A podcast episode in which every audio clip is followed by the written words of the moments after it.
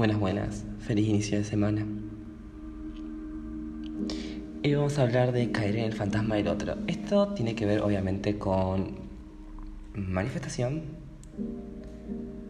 pero también con... Perdón, me dispersé viendo un humito que salía por ahí. Tiene que ver con manifestación, pero justamente muchas veces caemos en el fantasma del otro. ¿Y aquí voy con esto? De alguna manera el fantasma del otro, a ver si me entienden, es como, mm, esto lo hablé en Telegram, es como, pobre él, yo lo opaco, mi esfuerzo y mi dedicación hacen que él se sienta mal. Porque sí, me pasó en el trabajo, ojalá lo pase más. Y esto lo vi justamente en una conferencia con, bueno, cuando fui a ver a mi astral, que dije, wow, ella entiende. Y, ahí voy con todo. Quería que entiendan de dónde venía esto. En mi trabajo me pasa mucho el tema de que, bueno, em, no es con vos, Emiliano, es con la empresa, que a nosotros no nos da beneficios y a vos te da un montón. Sí, claro, pero no ven mi, todo mi esfuerzo del 99%. Acostarse temprano, no caer tarde, hacer las cosas bien, no demorar tanto en los breaks. Eh, no sé, yo realmente no sé si como apurado o qué sé yo, pero salgo a la sala de break, voy al patio y después caliento mi comida y realmente cuando vuelvo a la sala donde tengo que estar trabajando, me quedan 5 minutos libres o a veces hasta 8 y yo siento que hago un montón de cosas. Y bueno, eso obviamente mis jefes barra líderes lo tienen en consideración y me dan muchas cosas extra dentro del trabajo. Entonces, empecé a recibir mucho del fantasma del otro y yo decía, bueno, se ve que tengo que bajar un poco, se ve que tengo que eh, dejar de forzarme tanto porque mis compañeros pobres se sienten mal. Hasta que dije, no. Ellos me han ayudado muchísimo tiempo a que yo llegue a esto, ya he avanzado. Si estas críticas que no son para mí pero me hacen sentir mal continúan, me muevo de lugar, me muevo de isla. Hay islas con computadoras y uno se puede sentar como donde quiera. Excepto en una que, bueno, o dos que no nos podemos sentar. Pero, y esto es justamente lo que iba con mi astral. Cuando fui a ver a mi astral en Buenos Aires hace un tiempo ya, a ella la estaban iluminando muchísimo con la luz y estaba cagada de calor. Perdón la palabra. Perdón la palabra. Ella estaba como sofocada de calor. Y me acuerdo que ella pedía que le bajen la luz, y que le bajen la luz, y que le bajen la luz, o que la apunten para otro lado.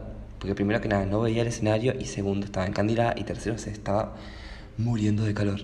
Y entonces dijo, bueno, ok, si ellos no se mueven, me muevo yo. Pum, se paró del sillón en el que estaba y se fue para adelante. No le importó el control técnico, no le importó nada, y si quedaba bien o quedaba mal. Pero realmente eso es un poco, digamos, como que lo que yo hice, en vez de seguir ahí, cayendo quizás en el fantasma del otro, de que, bueno, yo soy bueno, o tengo que bajar un poco mis estándares para que a las personas les caiga bien y no molestar a los pobrecitos ellos, no. Elegí moverme de isla.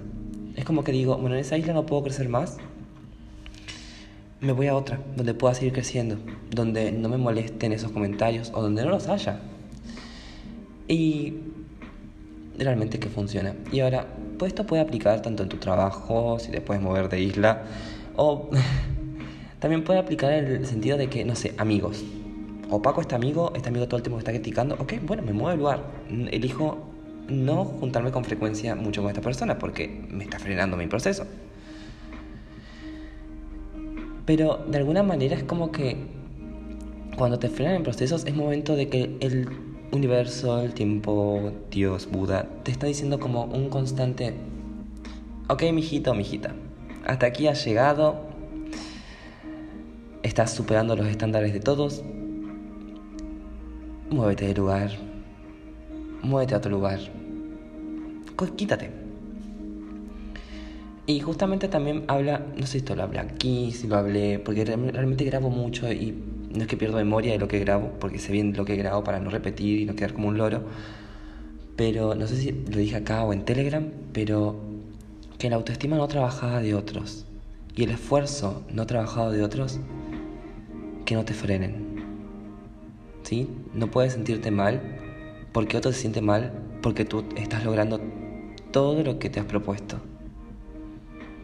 Si sientes que está mal, puedes hablarlo con la persona. Y creo que lo hablé en el tema de relaciones.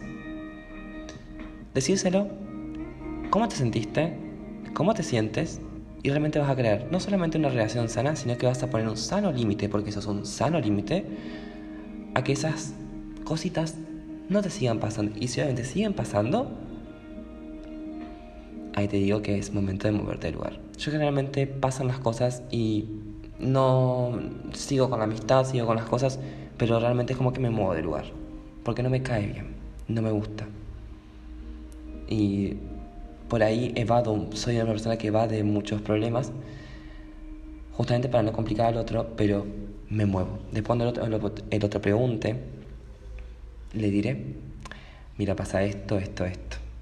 Pero generalmente ahora estoy tomando acción de empezar a decir lo que me molesta y no porque, ah, bueno, me molesta esto, porque tenés la culpa, porque me sentiste mal. No. Decirlo en un buen lugar. Mira, pana. esta actitud no me gustó, eh, no te digo que la cambies, no te digo que nada, pero conmigo no me gustó y nada, me sentí de esta manera, ta, Y realmente así construyo relaciones sanas y que realmente es un sano límite. Pero bueno, esto es justamente para que no caigas en el fantasma del otro. Lo que el otro proyecta su proyección, no la tuya. Bye bye.